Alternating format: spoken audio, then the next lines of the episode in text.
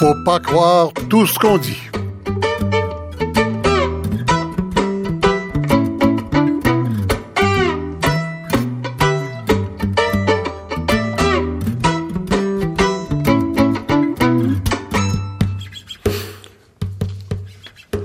Bonjour. Alors, écoutez, la crise des frais accessoires des cabinets de médecins au Québec est réglée, au moins en partie en tout cas. Euh, elle est interdite, ainsi que le prévoit la loi canadienne de la santé. Euh, bon, déjà, euh, juste en disant ça, là, je m'avance, c'est un dossier tellement complexe.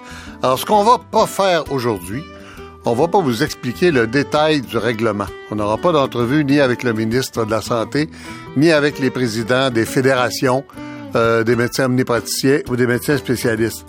Mais on va parler avec des gens qui s'occupent des problèmes de santé au, au, Québec et au Canada depuis plusieurs années. Et on va essayer de comprendre d'où vient cette crise et qu'est-ce qu'elle signifie pour notre système de santé publique. Et puis, au fait, en passant, Qu'est-ce que ça annonce pour l'avenir aussi? Est-ce que on a, on est en train de garantir notre système de santé publique? Ou si on est en train, par la porte d'en arrière, de faire de la place pour le privé en santé encore plus? Alors, vous voyez, des questions assez fondamentales qu'on va essayer de se poser avec euh, l'avocat Jean-Pierre Ménard, bien sûr, puisque c'est lui qui est à l'origine de l'intervention du fédéral et des tribunaux dans cette affaire des frais accessoires. Jean-Pierre Ménard, bonjour. Bonjour. Euh, on aura le président directeur général du Collège des médecins, le docteur Charles Bernard. Docteur Bernard, bonjour. Bonjour, Monsieur Lacombe. On aura avec nous aussi le docteur Daniel Martin à Toronto, qui est une euh, médecin du euh, euh Women's Hospital, Women's College Hospital. C'est un petit hôpital sans lit à Toronto, un hôpital universitaire qui ne fait que des, soins de jour et des interventions d'une journée. C'est un hôpital un peu particulier, mais Dr Martin est elle-même un peu particulière. C'est médecin de famille, professeur de médecine et auteur de livres d'analyse sur l'état de notre système médical. On aura aussi avec nous, je, je vous la présente pas parce que la docteur Martin, je l'ai enregistrée il y a une heure environ, elle pouvait pas se libérer pour la période de l'émission. On aura avec nous aussi euh, Damien Contandriopoulos, que vous connaissez bien comme euh, spécialiste de l'Institut de recherche en santé publique de l'Université de Montréal. Bonjour. Bonjour. Et euh, une que vous connaissez moins, qui s'appelle Michel Marchand, qui était médecin, qui a laissé la médecine pour faire un doctorat en philosophie sur l'éthique médicale. alors, je vous appelle Madame Marchand, docteur Marchand, comment je vous appelle? Oh, n'importe quoi. C'est pas grave. Il n'y a pas de titre pour philosophe. Non. voilà. Alors, écoutez, on va commencer avec avec Jean-Pierre Ménard, puisque vous êtes à l'origine des troubles de tout le monde au Québec, ça a l'air? Euh, C'est-à-dire, non. les, troubles, les troubles viennent à nous. les troubles viennent à vous. Euh, Comment ça commence, les frais accessoires, rapidement? Là, là, euh, là je vous donne vraiment 30 bon, secondes. Parfait. Ça commence quand? Alors, ça commence au début, fin, fin des années 90, début des années 2000. Oui. Euh, parce qu'avant, c'était formellement interdit. Et euh, en de la loi... Avant, tout le monde s'entendait que c'était interdit. Ben, on, on s'est mis d'accord en 84, OK, sur, avec, euh, dans le cadre de la loi canadienne de, de, la santé, pour établir certains principes euh, pour, euh, en vertu desquels le fédéral pouvait transférer de l'argent aux provinces, mm -hmm. pourvu que les provinces respectent ces principes-là. Parmi ouais. ces principes-là, il y en a un qui s'appelle l'accessibilité, mm -hmm. qui interdit aux régimes provinciaux de tolérer des obstacles de nature financière, directe ou indirecte, dont la surfacturation. Alors, comment ça se fait qu'on s'est mis... Ah oui, on a appelé ça la surfacturation dans la pendant longtemps. Dans la loi canadienne de la santé, de la, ça s'appelle la surfacturation. Et là, on appelle ça les frais accessoires. C'est ça, mais c'est bon. la même chose, c'est le fait de charger aux patients. Comment ça se fait que ça a commencé? Bon, ça a commencé, écoutez, ça a commencé d'abord euh, dans le cadre des ententes, euh, parce qu'au Québec, pour mettre en œuvre la loi fédérale, on a adopté la loi de l'assurance maladie, qui interdisait toute forme, effectivement, de, de surfacturation. Mais là, par contre, la loi de l'assurance maladie, elle suppose que le, gouvernement négocie des ententes avec les fédérations syndicales médicales oui. pour appliquer la loi. Alors, dans ces, dans ces ententes-là, on a commencé à négocier ça et on a permis au que les médecins euh, puissent facturer le coût des fournitures et euh, certains médicaments. Bon, alors de certains médicaments, des vaccins, euh, euh, c'est ça, des anesthésiants, ce genre de choses-là. Bon. Et alors au départ, ce qui, ce qui, ce qui était compris, c'est que ça devait être les coûts réels, mais il y a des médecins qui ont commencé à parler, à se réappliquer le, les coûts, comme comprenant aussi une petite marge de profit, des frais administratifs et autre chose. Jusqu'à 200 pièces pour des gouttes ophtalmologiques. C'est ça. Et ça l'a débordé. Ok, alors ça, c'est alors à partir de 2006, là, on a commencé à sonner les cloches un peu partout. On a eu un premier rapport en 2006 pour dire, écoutez, c'est déjà pris une assez, une assez grande d'ampleur.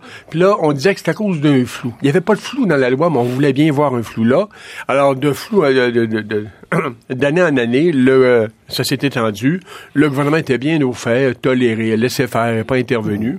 Il y a eu des recours collectifs, trois recours collectifs euh, pour... Euh, euh, à l'encontre de ces pratiques-là. Le gouvernement du Québec a payé au total 16 millions pour euh, compenser les patients parce que ces frais-là, tout le monde savait que c'était facturé. de recours collectif. que pour, euh, euh, à l'égard de ces frais-là, pour récupérer ces frais-là qui étaient facturés illégalement. Ça contrevenait carrément à la loi, là. Alors, on a... Ça, c'est vous qui avez fait les recours Euh, non, c'est d'autres collègues qui ont fait. Il y, en a eu, euh, il y en a eu trois au fil des années, des, des- des- les années 2000 là.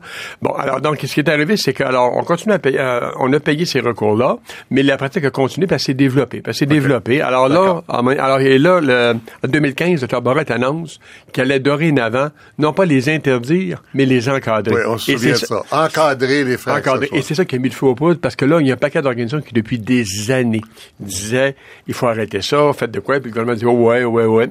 Bon, puis on, on avait C'est là que vous avez décidé de faire ce qu'on appelle une requête en mandamus. Ouais, pour forcer Ça, le ça veut dire que vous allez devant la Cour fédérale avec un document qui fait euh, plusieurs pages, Ouais. un gros document, pour expliquer qu'il faut obliger le gouvernement fédéral à intervenir pour interdire la pratique des frais accessoires parce au Québec. Parce que la loi ca- ca- canadienne de la santé est très claire. Dès qu'il y a surfa- euh, dès qu'une province permet la surfacturation ou la tolère, le fédéral peut retenir, peut pas peut, doit retenir l'équivalent en paiement de transfert de ce qu'il estime que la province facture. Le fédéral est, est intervenu dans toutes les provinces au fil des années, sauf le Québec. Et au Québec, c'est devenu la province où était la pire situation, où celle le plus dégénérée. On parlait l'année passée, c'est Dr Barrett lui-même qui parlait de 83 millions payés en trop par les patients. Alors, Dr Barrett s'est vanté que jamais le fédéral interviendrait, que lui organisait ça comme il voudrait.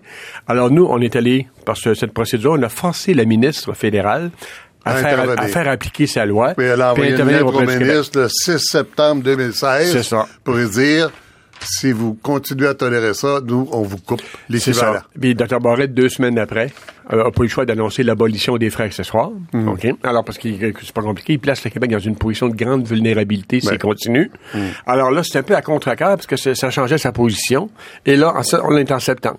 Là, on arrive au mois de janvier, euh, où là, euh, à quelques jours d'entrée en vigueur du règlement, on commence à négocier avec les médecins.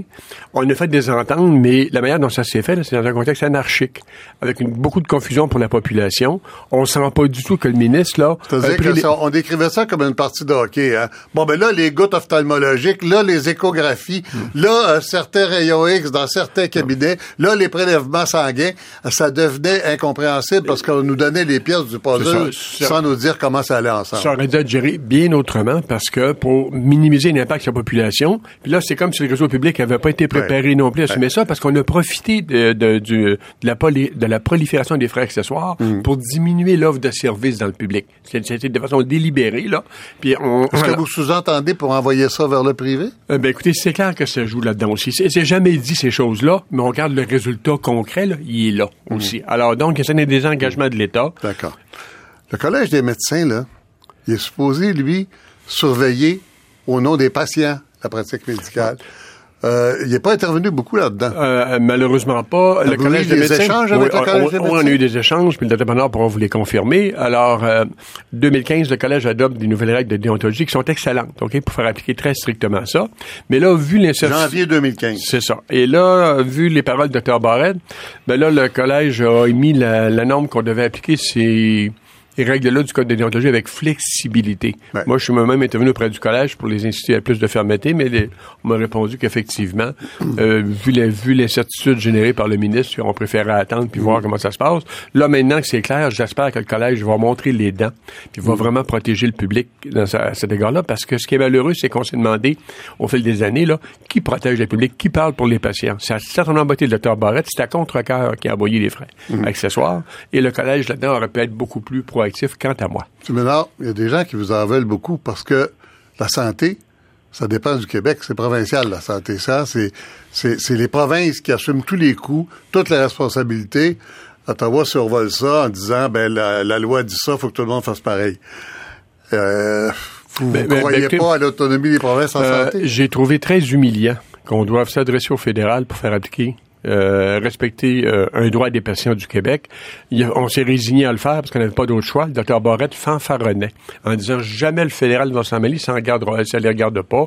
Historiquement, ils s'en sont jamais mêlés, puis moi, je vais faire ce que je veux faire. Mais ce qu'il voulait faire, c'était contre l'intérêt des patients. Alors, il nous a pas laissé le choix de le faire. On a fait ça un peu à notre cadre défendant, mais on a bien encadrer les frais ben, C'est ça. Alors, je pense qu'en rétrospective, on a pensé d'abord à l'intérêt des patients avant de penser au docteur Barrette. Vous restez avec nous, Jean-Pierre Ménard. Euh, on va passer au président directeur général du Collège des médecins, Dr. Charles Bernard. Docteur Bernard, bonjour. Euh, rebonjour, Monsieur Lacombe. Alors, docteur Bernard, écoutez, euh, d'abord, comment euh, ce qu'on vient de décrire, c'est un peu la passivité du Collège des médecins dans cette affaire-là. Ben J'imagine que vous avez une explication.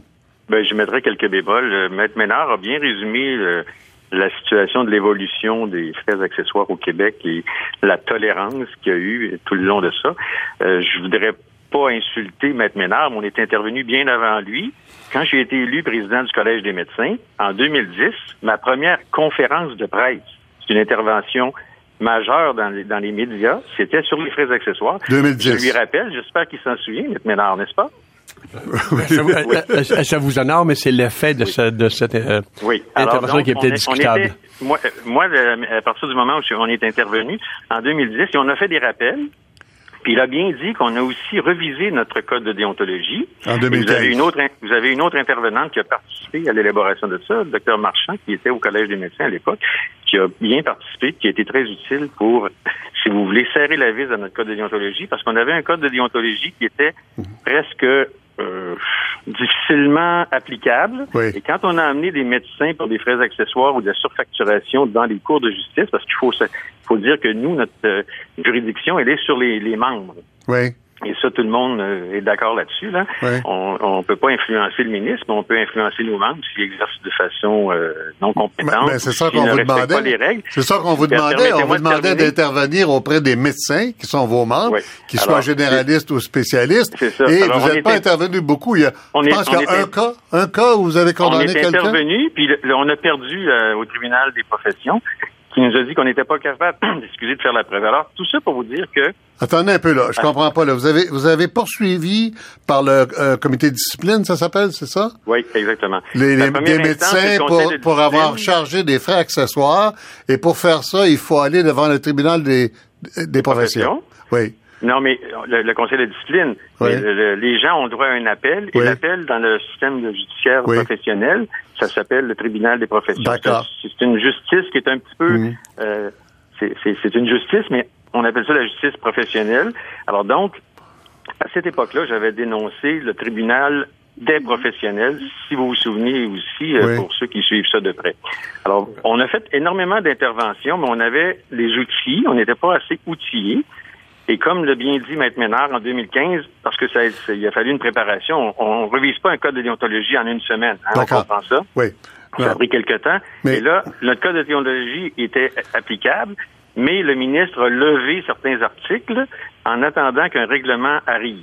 Alors, le règlement est arrivé, notre, code de déontologie, il y avait ah, Attendez un peu là, là, là, vous allez, vous allez nous perdre, là, les relations entre le gouvernement et vous. Est-ce que vous êtes libre de appliquer euh, votre code de déontologie et de discipline à vos membres ou si il faut l'accord du ministère à chaque fois que vous faites quelque chose? Non, c'est nous qui sommes complètement libres d'appliquer notre code de déontologie. Bon. Mais c'est le code de déontologie. Alors, comment on explique que ce soit si compliqué à ce moment-là ben, et qu'on n'ait ben pas poursuivi euh, plus que ça? Ben, parce que quand on a quand on a poursuivi, on a perdu. Alors, il a fallu qu'on revise notre code de déontologie pour qu'il soit plus sévère. Et là, maintenant, on va on va probablement en faire l'exercice. On va voir s'il est efficace. Parce que là, c'est sûr et certain qu'il y a déjà des cas qui sont sous enquête. Mais jusqu'à maintenant, là, à cause du tribunal des professions, vous aviez deux jambes barrées. C'est ça que vous me dites. Ben, les, causes qu'on a apportées, qui, ont été portées jusque-là, ont été renversées. Donc, écoutez, on est, on est, moi, je suis euh, au-dessus de moi, il y a la justice. Alors, si la justice n'embarque pas, ben là, on, est dans la justice disciplinaire, là, ça fait depuis que je suis, je suis élu que je dénonce le, la mollesse, la difficulté qu'on a de faire valoir les points. Alors, depuis 2010, dans ce dossier-là, c'est ça. Mais pour revenir Mais docteur Bernard, juste une seconde. On a une entente, vous et moi, là, on était supposé faire une entrevue en ligne, comme on est en train de faire là, et euh, vous, vous, vous n'acceptiez pas de participer à la table ronde, mais là, j'ai deux personnes devant moi qui voudraient intervenir, Madame Marchand, puis Monsieur euh, Ménard. Est-ce que je peux... J'ai aucun, j'ai aucun, euh, aucun problème. Vous n'avez pas de problème? Comme je dit, j'étais disponible jusqu'à peu près midi euh, 30, midi 35. D'accord. Alors, euh, je vais, je, vais passer la parole à Madame, euh, à Madame Marchand qui me fait signe depuis tantôt qu'elle veut, elle veut vous parler. Euh, je veux parler, euh, je veux euh, reprendre un peu ce que Maître Ménard a dit sur l'évolution des frais accessoires. Oui. Parce que je pense qu'il manque là une pièce au puzzle qu'il faut absolument comprendre. Dans la description que tu fais le docteur Dans la Bernard. description, non, que fait docteur Dr Ménard, Oui, de oui. l'historique des frais accessoires qui ont proliféré, il, il n'est pas médecin, M. Bernard. Non. Il n'est pas médecin. Non, non, c'est mais pas quand docteur même. Ménard. Euh, ah, excuse-moi, excuse-moi, excuse-moi. C'est Maître, Maître Ménard. Oui. Bon, écoutez, faut comprendre quelque chose dans l'évolution des, des frais accessoires. Pourquoi c'est passé de, de frais accessoires complètement mineurs à des frais beaucoup plus élevés? Oui. Il y a des les frais accessoires au départ qui étaient permis, c'est des frais minimes associ- associés à des frais administratifs Oui, ou à oui, des vaccins ou des pansements. Ce qui est arrivé, c'est qu'il y a des interventions plus majeures qui sont sorties des établissements et qui qui généraient des coûts de beaucoup supérieurs, des colonoscopies, des interventions dans les yeux qui nécessitent un appareillage très fort. Alors, si les frais accessoires ont cru, c'est pas nécessairement parce que les médecins ont voulu C'est parce que surcharger. certains gestes n'étaient pas prévus au règlement. Les coûts D'accord. n'étaient pas prévus. Écoutez, euh, là, on en était à l'application par le Collège des Bon. médecins de la discipline. Voilà. Avez-vous quelque chose à nous dire Oui, j'ai quelque chose à Pourquoi dire. euh, ils sont pas intervenus plus? Parce que Est-ce oui. que vous acceptez l'explication du docteur Bernard que c'est à cause du tribunal des professions? J'aimerais la compléter Oui. et enchaîner ça avec ce que je viens de dire. Oui. Les frais qui ont été facturés n'étaient pas des frais abusifs, c'était des frais qui étaient justifiés.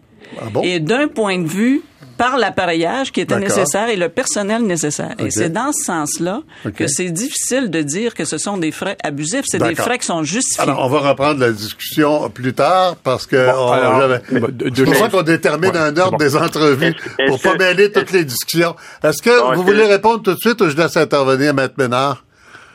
Ah, Monsieur peut-être Bernard. juste 30 secondes, euh, puis euh, je vais écouter le maître Ménard. Oui. Euh, dans ce que vient de dire euh, Marchand, Dr. oui. Marchand, Oui. euh, je suis entièrement d'accord avec ce qu'elle vient de dire. Nous, on a poursuivi des cas, parce qu'il y a toujours des cas d'exception qui étaient excessifs. C'est sûr que la- la- l'accusation de la mollesse dans- euh, contre nous, ça a été de dire que nous, on n'a pas poursuivi des gens qui, qui chargeaient des gouttes à des prix normaux ou juste, euh, juste prix. On a on poursuivait les gens qui avaient des choses excessives. Deuxièmement, Mais des gouttes à, à dire- 150 pièces ou 200 pièces, c'est pas, c'était pas ça, normal. Ça pas de maudit bon Ah. D'accord. La deuxième chose que je voulais dire, c'est qu'il y a deux articles qui sont parus cette semaine dans tout le tourbillon et le brouhaha de ce dossier-là. Un Oui. qui est écrit d'ailleurs par euh, votre invité, le docteur Marchand, Oui. qui était très éclairant, puis qui, Oui. d'après moi, était un des, des bons articles qui re- relevait le débat, et celui de Madame Kroll, euh, qui est euh, une éditorialiste de la presse. qui est Ariane paru Kroll de la cette semaine. presse, oui, d'accord, oui. Alors, ceux qui, qui, qui veulent lire deux choses qui un peu transcendent tout ce débat et ce tourbillon-là, puis les chicanes, puis nous, ce qu'on a déploré aussi, c'est que tout ce dossier-là, c'était une négociation en public.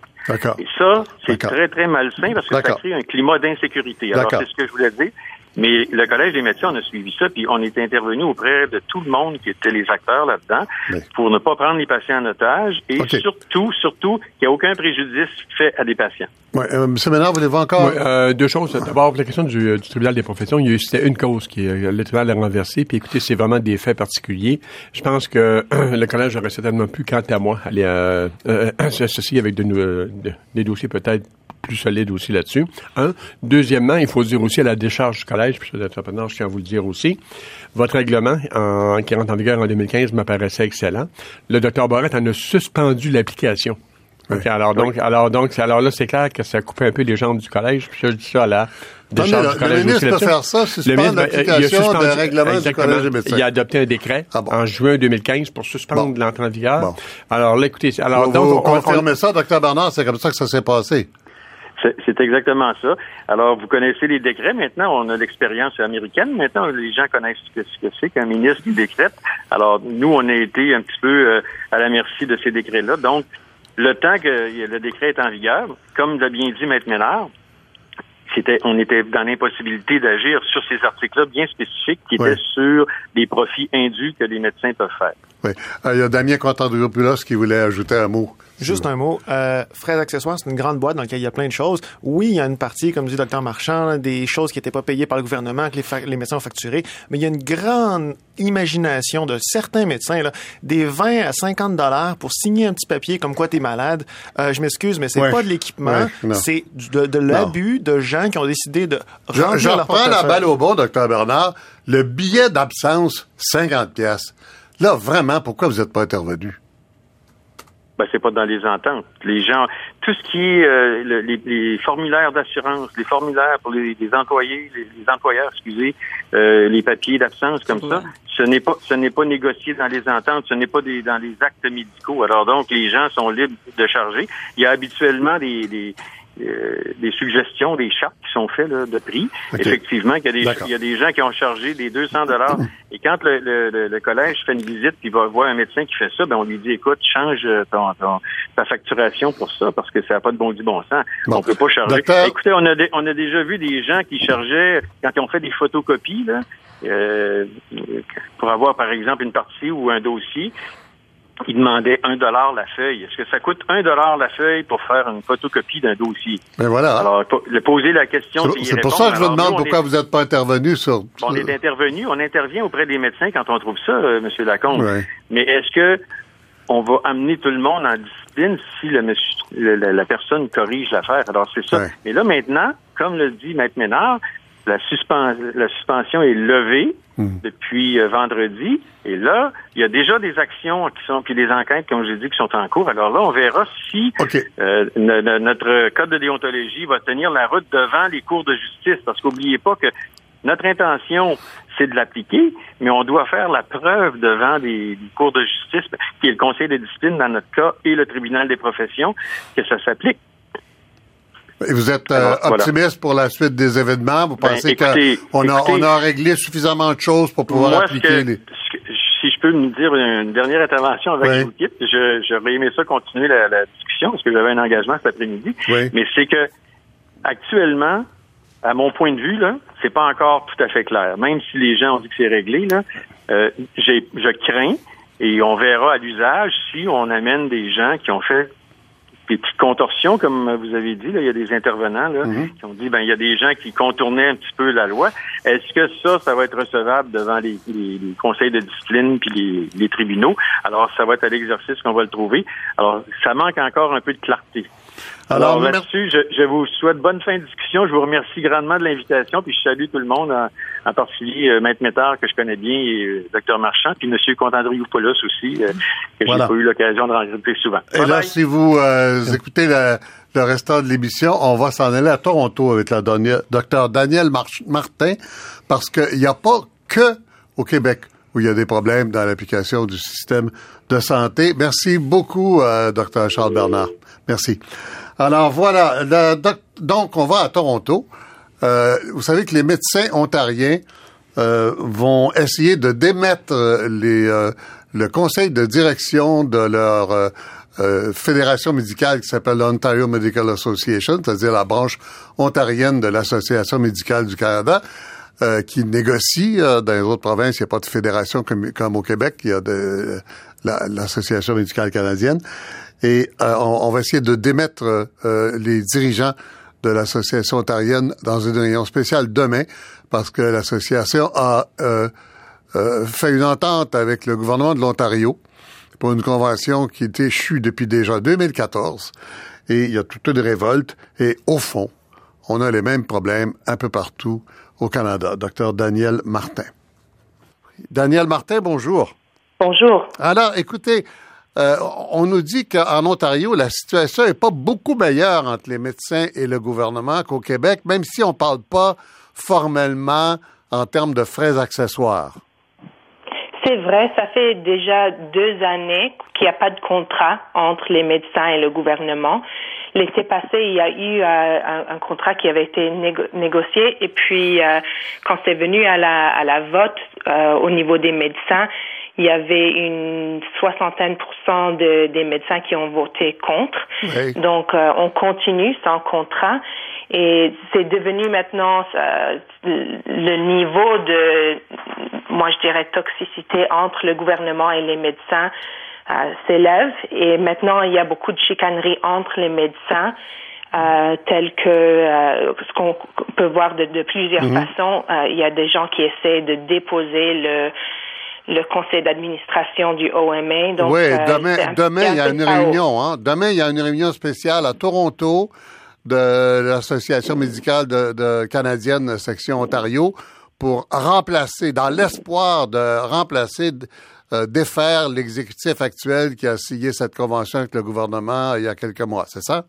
C'est ça. Et on ne sait pas s'ils vont gagner, les gens qui essaient de... Euh, de faire sortir l'exécutif, c'est-à-dire euh, ils ont besoin de deux tiers de la vote pour euh, pour euh, pouvoir le faire. Je ne sais pas s'ils vont réussir ou non, mais c'est plutôt juste pour dire que vraiment avec avec cette situation là, il y a, il y a beaucoup de on a beaucoup de difficultés à réunir, à unir la profession et, aussi, ce qui est très important, beaucoup de difficultés entre le gouvernement et les médecins. Alors, ça, ça, devient de plus en plus difficile de se rejoindre pour adresser les problèmes importants, les défis importants au, au niveau du système de santé. Et ça, oui, mais est-ce que à mon avis, c'est vraiment dommage. Est-ce que c'est une question d'argent, au fond? Mm, ben, pas, pas nécessairement. Bien sûr qu'il y en a qui aimeraient à avoir beaucoup d'argent, euh, avoir encore de l'argent, mais je dirais plutôt que ce sont des, des, questions politiques, questions au niveau, aussi de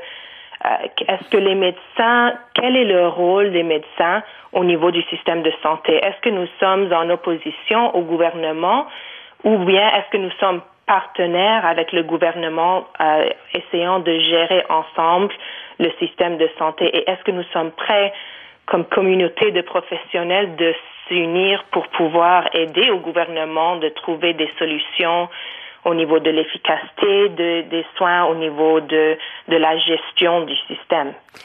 Quand on vous écoute, on a l'impression d'avoir affaire à quelqu'un d'idéaliste parce que on, ne cesse de nous dire, vous savez, c'est très compliqué.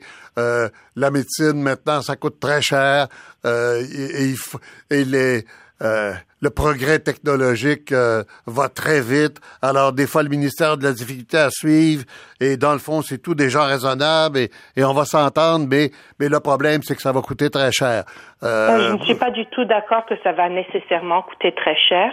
À mon avis, et je viens d'écrire tout un livre à ce sujet, il y a beaucoup de choses qu'on pourrait faire au système de santé qui coûteraient moins cher de ce qu'on fait maintenant, mais qui pourront vraiment augmenter la qualité du système. Par exemple, au niveau des temps d'attente, nous savons qu'il y a beaucoup de, de problèmes au Canada avec des listes d'attente pour les soins qui ne sont pas urgents. Bien sûr. Mais, mais les spécialistes continuent, à, par exemple, à avoir leur propre liste d'attente. Oui. Je viens de revenir de Vancouver où ils ont mis en place un nouveau système de référence pour les chirurgiens euh, pour les hanches et les genoux, l'orthopédie, et mhm. ils ont diminué les listes d'attente de 18 mois à 3 mois juste en réorganisant le système de, de référence. Donc, il y a beaucoup de choses qu'on peut faire avec les ressources que nous avons, mais ça demande un partenariat entre ceux qui gèrent le système et les médecins et les infirmières et les autres qui travaillent dedans. Et, c'est pour mhm. ça que c'est très difficile de savoir quoi faire quand on, on, se trouve dans une bataille comme laquelle nous avons en ce moment en Ontario. Et je sais qu'il y a certains médecins au Québec qui euh, qui, euh, qui se lutte contre le gouvernement au niveau des frais, frais accessoires, ça, ça, aussi, euh, ça peut vraiment diminuer le progrès. Quand, quand vous voyez la, la, bataille au Québec entre les médecins et le gouvernement, est-ce que vous trouvez que ça ressemble pas mal aux autres provinces canadiennes ou s'il euh, y a des différences majeures? À mon avis, la différence majeure, c'est au, au, niveau des, des, de ce qui se passe depuis une, une décennie au Québec euh, au niveau des frais accessoires. D'abord, je, je n'ai pas l'impression que la majorité des médecins sont pour les frais accessoires. J'ai l'impression qu'au Québec, comme au reste du Canada, la grande majorité des, des médecins sont très fiers de, de travailler dans un système public où on n'a pas besoin de facturer nos patients pour nos services. Nous sommes très fiers de, de pouvoir faire partie d'un système où euh, nos patients ont accès à ce dont ils ont besoin sans avoir à payer. Mais il y a toujours eu une minorité de médecins et au Québec et au reste du Canada qui euh, qui n'étaient pas d'accord avec le système public de santé, le système à, une, seule vitesse et qui veulent bien pouvoir facturer leurs patients directement et aussi mhm. facturer le système public. Et ce que je trouve intéressant, c'est qu'au Québec, j'ai l'impression que ça fait dix ans que ces gens-là ont pu faire ce qu'ils voulaient. Et maintenant que le gouvernement provincial et le gouvernement fédéral se sont retournés, ils ont dit vraiment, euh, nous ne sommes pas d'accord avec cette philosophie-là, on, ne le permet plus. On entend beaucoup de bruit, mais je ne, je, ne pense pas que la majorité des médecins ni la majorité des patients veulent un système dans lequel les gens ont, euh, sont obligés à payer pour les, les soins de mm. santé nécessaires. Le docteur Gaëtan Barrette euh, se sert beaucoup de, le ministre de la Santé du Québec, bien sûr, se sert beaucoup de, de, Twitter pour faire savoir son opinion. Et ce matin, il disait que les frais accessoires sont permis par Mme Philpott, la ministre fédérale de la Santé, qui euh, a, d'une certaine façon, obligé le Québec à, les abolir. Euh, que Mme Philpott vient de, de, permettre formellement les frais accessoires en radiologie et en chirurgie en Saskatchewan.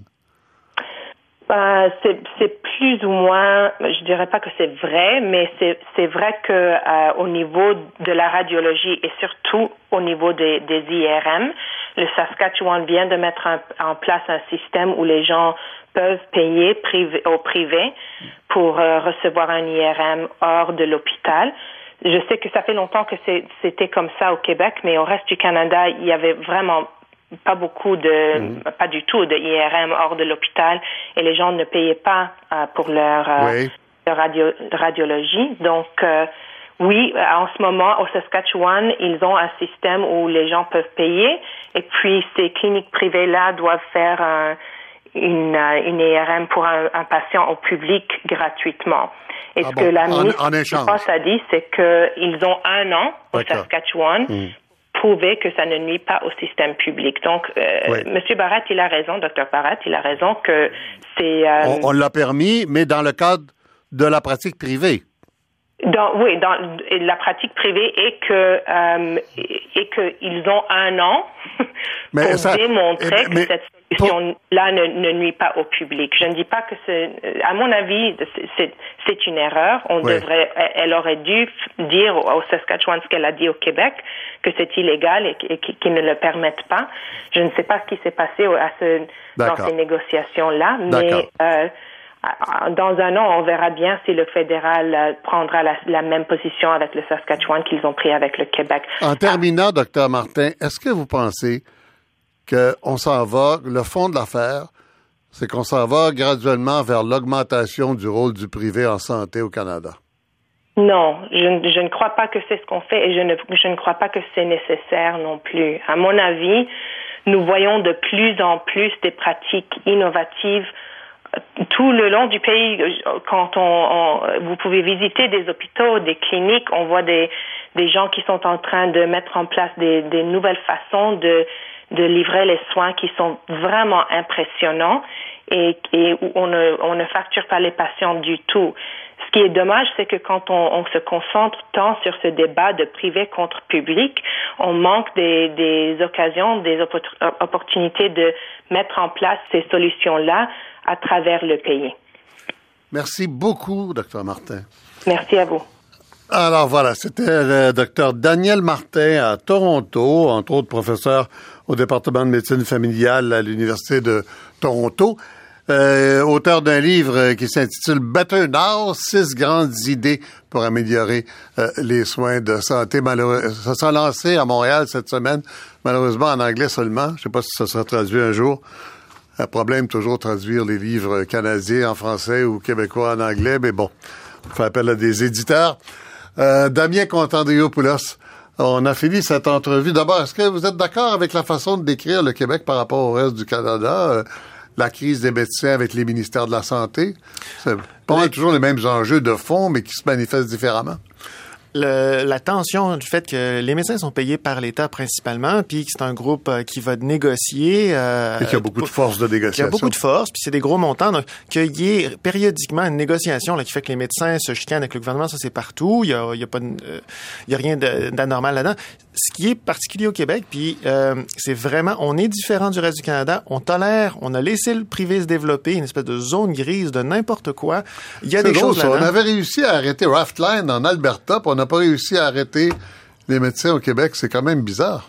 Euh, le gouvernement fédéral a dit, ben, c'est le Québec, vous comprenez, c'est bien compliqué le Québec. Là. Donc, euh, ben, la loi fédérale s'applique pas au Québec. Mais et ça, sur le fond, là, on est vraiment, on a été les dindons de la farce. Et les patients au Québec, dans cette histoire-là, on a vu des médecins qui se sont euh, développés là, des, des, façons de facturer qui parfois leur permettaient de sortir de leur l'hôpital la pratique, parfois étaient juste de l'abus, mais dans tous les cas, les patients ne devraient pas payer directement de leur poche les soins.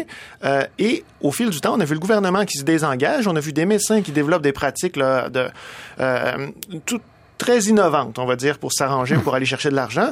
Et au milieu, les patients qui se font avoir. On s'est fait vraiment avoir dans cette histoire-là, euh, avec des groupes, le, gouvernement content paye pas, euh, les médecins contents, ils gagnent plus, puis nous, au centre, ben, pas de pouvoir, puis on s'est fait plumer. Et il y a des éléments importants à ramener. Il y a des la façon dont on facture les soins de santé, c'est pas comme euh, on facture les, les pains de savon ou les allumettes. Mmh. Les soins de santé, c'est un bien très particulier. Partout dans le monde, l'essentiel, c'est des assurances public. Il y a un bout, c'est des assurances privées. Puis il reste toujours un bout, c'est des frais directs aux patients. Les frais directs aux patients, leurs effets sont très bien connus, très bien documentés. C'est la pire façon de facturer, de, financer la santé. C'est la pire façon, c'est la plus inéquitable, c'est celle qu'on contrôle le, moins pour ce qui est de l'aspect inflationniste. Parler de frais, de frais réels et non pas de frais remboursables comme en France quand on va chez le médecin, qu'on paye 25 euh, dollars, je pense, mais qui nous est remboursé par les pas de ça. Non, non, je parle de ce que les gens payent pour de vrai. Et actuellement au Québec, Santé Canada estime le, montant qu'on paye, c'est plus de 2600 dollars par ménage qui est payé like du cash que vous sortez de votre poche, c'est mm. pas des assurances, c'est pas mm. du public. 2600 dollars, la moyenne canadienne est à 2300 et quelques. Fait qu'on est aussi différent, on paye plus là. Mm. Euh, puis cet argent-là nous en donne pas plus parce que si on compare l'accès aux soins, on n'est pas meilleur on n'a pas plus d'affaires parce que là, il y a du privé, fait que là, c'est mieux parce que là, on va avoir accès à des soins, là, plus de technologie. C'est faux. Fait qu'à la fin, la fin, quand on regarde, c'est très bien le règlement qui a été accepté, qui a été adopté.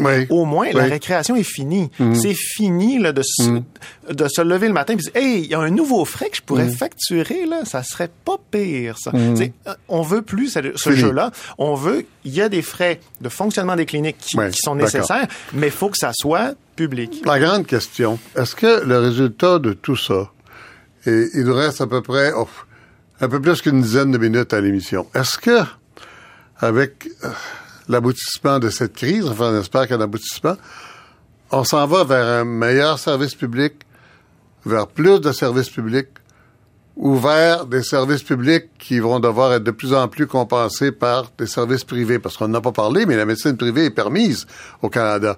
Si un médecin peut se désengager et décider qu'il il y a même des hôpitaux privés où on peut payer, etc. Là, ça existe, la, médecine privée. Alors, est-ce qu'on s'en va vers plus de médecine privée ou un meilleur système de médecine publique? Euh, oui, on rapidement, Damien, puis on va passer. On n'a pas la boule de cristal, mais c'est plutôt eh, qu'est-ce qu'on veut? Parce qu'on peut s'en aller vers du privé, on peut s'en aller vers du public. Qu'est-ce qu'on lit dans les cartes? Qu'est-ce que vous lisez dans les cartes? Malheureusement, quand j'écoute le ministre Barrette, quand je regarde les fédérations aller, euh, j'aimerais savoir plus de gens qui ont l'intention de faire en sorte qu'on ait un régime public qui offre des soins de qualité en temps opportun. C'est ça qu'on veut et on, serait capable avec un petit mmh. peu de bonne volonté. Mmh. Mmh. Ben, Madame Marchand, est-ce que vous êtes aussi optimiste que le docteur Martin tout à l'heure, qu'on s'en va vers un meilleur système public, etc.? C'est-à-dire que je pense que la majorité des gens, dont les médecins, veulent conserver un système public à l'accès universel. Pas tous les médecins. pas tous les médecins, là, c'est sûr. Là. Mais je pense que c'est le fait que ça, il y a des tensions ce n'est pas nécessairement parce que les médecins sont de mauvaise foi et veulent tous faire de l'argent. C'est que là, il y a une difficulté d'arrimer les ressources privées à un système public. Et il faut faire la part des choses. Quand ça prend du matériel... Qu'est-ce que vous appelez à ben, Quand ça prend du matériel, faire une colonoscopie dans une clinique privée, faut trouver une façon de financer ça comme du monde qui n'est pas de faire payer les patients. Si on veut pas faire payer les patients, il faut trouver une autre façon de financer ça. Et ça, c'est des ententes de services. le, patient, s'il paye pas comme patient, il va payer comme contribuable. Oui, mais c'est toute une différence, ça. Comme contribuable, il faut s'organiser pour financer correctement des mhm. services qui sont donnés par le, secteur privé. Et ça, c'était ça qui était prévu. C'était des ententes de services entre les, la prestation privée et le système public pour qu'on garde notre système public. Et c'est ça qui a chopé et qui a fait qu'on a chargé des frais accessoires, puis là, il faut arrêter ça, effectivement, mais on n'arrête pas ça de n'importe quelle façon, parce qu'il faut trouver une façon de, de, pas arrêter le compenser ces frais qui sont des frais réels et qui ne tiennent pas à la cupidité des médecins, mais à des frais réels. Oui, monsieur Ménard. Ce qui n'a pas marché là-dedans, là, c'est regardez, c'est que le médecin, dans les attentes de rémunération, il y a, il y a temps pour ses actes, oui. bon, qui fait un hôpital, c'est majoré d'au moins 30 quand il fait ça en cabinet privé. Puis en plus de ça, les spécialistes, tous les spécialistes reçoivent une enveloppe forfaitaire pour l'équipement. Par exemple, les ophtalmologistes reçoivent 95 000 dollars chacun par année, qu'ils dépensent ou pas. J'imagine qu'on peut toujours discuter si c'est assez ou non. Non, mais euh, euh, c'est ça. Puis les gastroentérologues, ça n'a pas augmenté depuis plusieurs années. C'est 17 000 par année, à peu près, l'année passée. Là. Alors ça, c'est des ententes où les patients n'ont pas d'affaires à faire les frais parce que les médecins négocient, certaines fédérations négocient pas bien ces choses-là. Puis le danger de tout ça, ce qu'on voit là, ce qu'on a vu, puis ça, c'est la vision du docteur Barrette, on, on l'a vu réduire l'offre de services dans le public, sachant que ça va là, euh, ça va dans le privé, et par ailleurs, on n'a pas euh, là, avec la fin des frais accessoires, on n'a peut-être pas réorganisé le public pour faire face à la... Euh, je, juste qu'on, j'aimerais ça qu'on réécoute un petit bout de déclaration du ministre Barrette à la fin de la semaine dernière à l'émission Gravel le matin. Si l'objectif est de faire en sorte que plus jamais personne de paix ne paie pour quoi que ce soit en santé, ça veut dire qu'il faut que je nationalise tout. Les deux cliniques de gastro-entérologues qui euh, disent qu'ils vont se désaffilier. Ben, d'abord, il n'y a pas de perte d'accès. Ils vont pouvoir euh, charger aux patients et opérer. Ils vont charger au complet aux patients. Mais qu'est-ce qu'ils faisaient avant ces gens-là? Ils fracturaient d'un côté à la RAMQ, à peu près le cinquième de la, de des coûts de la procédure, et les quatre autres cinquièmes au privé. Mais là, ils vont pouvoir continuer à opérer comme ils le veulent, mais ils vont charger la totalité au privé et le service va être rendu accessible pour ceux qui acceptent de payer. Voilà. Alors ça, est-ce que ça vous inquiète, une déclaration comme celle-là, docteur Marchand? ça m'inquiète. Bien, certain que ça inquiète, ça, parce que ce qu'on veut, là, c'est essayer de prendre des ressources qui fonctionnent de façon privée, dans des cliniques privées, mais qui doivent servir le système public. Et ça, faut lâcher la rémunération des médecins. On peut pas passer par la rémunération des médecins pour faire ça. faut faire des ententes de services entre des cliniques privées, indépendamment, faut lâcher la négociation. C'est pas des négociations syndicales, ça, c'est une organisation du système de soins, des ententes de services pour que les médecins puissent être équipés dans les cabinets pour rendre des services au système public et vider les listes d'attente des systèmes publics. C'est ça qu'il faut arrimer. Et c'est ça le défi. C'est pas de remettre ça dans l'enveloppe salariale des médecins puis de faire un enjeu de négociation. Comprenez-vous? C'est de réorganiser. Mais j'ai l'impression que ce dont on parle là, c'est plus de dire si les gens veulent payer pour avoir le service à l'heure et à la date qu'ils veulent directement à la clinique médicale, ben ça, je peux pas les empêcher. Non. Donc, ben, on pourra pas les empêcher, mais c'est pas ça qu'on veut développer. On veut développer un système public. Et on veut que les ressources privées, qui fonctionnent de façon privée, les cabinets de médecins, puissent participer à, à, cet objectif. Oui, mais là, il y a deux utilisations du mot privé. Il faut faire attention. Quand on parle de médecins désengagés qui pratiquent au privé, on le paye directement. Quand vous parlez de cabinets privés où les médecins sont payés par l'assurance maladie, ça, c'est autre chose.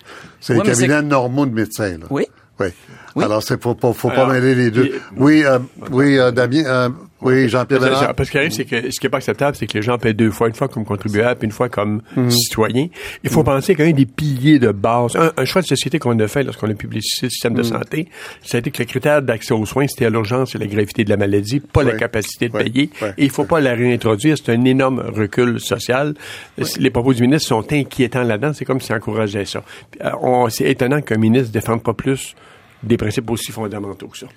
Oui, Damien, Sur le fond, c'est très, c'est troublant de voir un ministre qui est en train de déployer une loi dans laquelle visiblement il croit pas. Donc ça, c'est sûr qu'on a un problème. Puis on a Pourquoi déjà... vous dites visiblement il croit pas ça? Ben, C'est une loi qui vise à limiter la place du privé privé que les gens payent directement de leur poche. C'est ça le but mhm. d'interdire les frais accessoires. Puis là, on a le ministre qui a plusieurs fois fait des déclarations troublantes en disant aux pharmaciens si vous, vous pouvez plus facturer de même, je vais vous donner une petite passe pour le facturer différemment. Mhm. C'est complètement euh, surréaliste. Puis là, on l'entend qui dit bah, finalement là.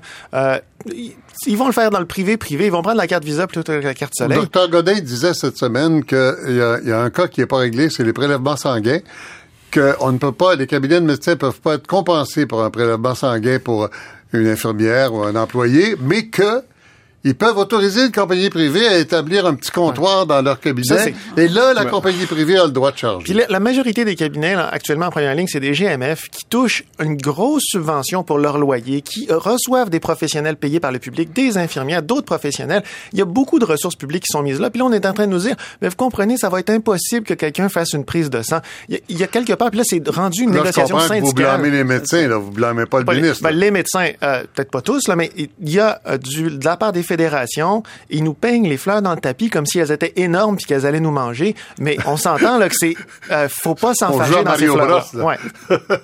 oui, Madame Martin. Oui. Il faut sortir de l'enjeu de négociation. Il faut créer des affaires comme les GMF, des ententes de services. C'est impossible de sortir de la négociation. Non, il y a de la négociation, mais ça ne règle pas tous les problèmes d'un système de soins. Donc, il faut essayer d'inventer, le défi qu'on a tous, c'est d'inventer des façons que ça fonctionne, que le système public fonctionne en faisant appel à des ressources privées. C'est tout à fait possible. Les GMF, c'est une façon. Les ententes de services, c'en est une autre. Et il y a moyen d'apporter du financement public pour que les cliniques privées servent l'objectif euh, qu'on a tous. Il faut penser par ailleurs que pour, les, patients, pour les patients, le, privé n'apporte rien en termes de, de, de, meilleurs soins, de meilleur, accès aux soins. C'est-à-dire qu'il apporte beaucoup aux gens qui ont moyen de payer. C'est ça. La seule chose que ça permet, c'est pas aux gens qui ont de l'argent de passer avant les autres, tout simplement. Puis là, on change, on pénalise aussi ceux qui n'ont pas. Puis on change une des règles de fond. On déséquilibre le système. Alors le privé, j'ai rien contre le privé, mais le privé ne, doit jamais avoir plus qu'une place. Non, le privé ne doit pas avoir plus qu'une place marginale dans ce contexte. Il, doit surtout pas avoir des processus puis des pratiques qui vont affaiblir le système public. Et le danger est là.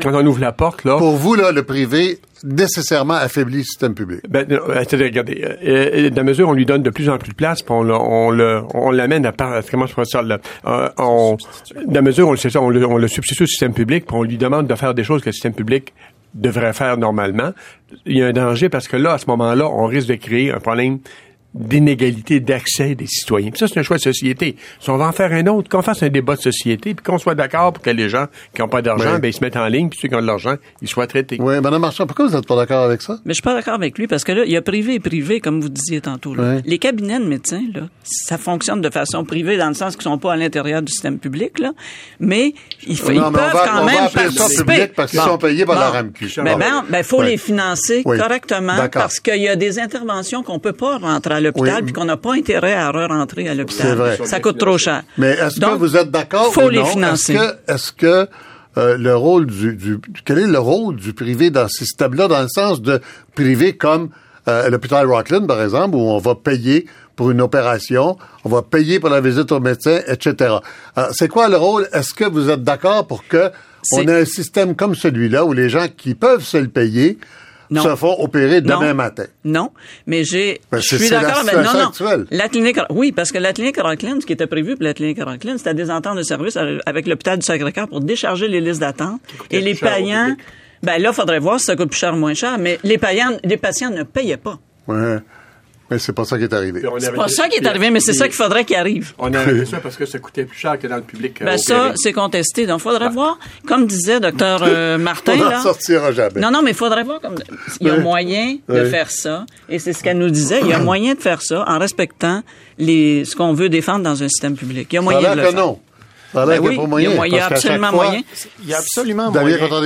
Il y a absolument moyen. Il y a tout à fait moyen. Et surtout, si on a des acteurs qui mettent un petit peu de bonne volonté pour que ça se négocie sur une base technique. Les interventions dont parle le docteur Marchand, c'est vrai que les, les médecins vont pas assumer sur leur salaire le frais du, des machines. C'est correct.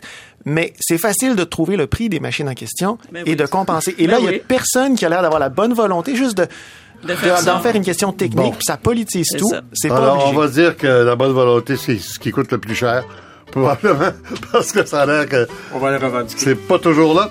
Ah, voilà, Jean-Pierre Ménard, Damien Contandriopoulos, euh, Michel Marchand, euh, Daniel euh, Martin, et puis le docteur Charles Bernard du Collège des médecins. Merci à l'équipe de cette émission. Sylvie Meloche, Lucie Brunet qui remplace Jacques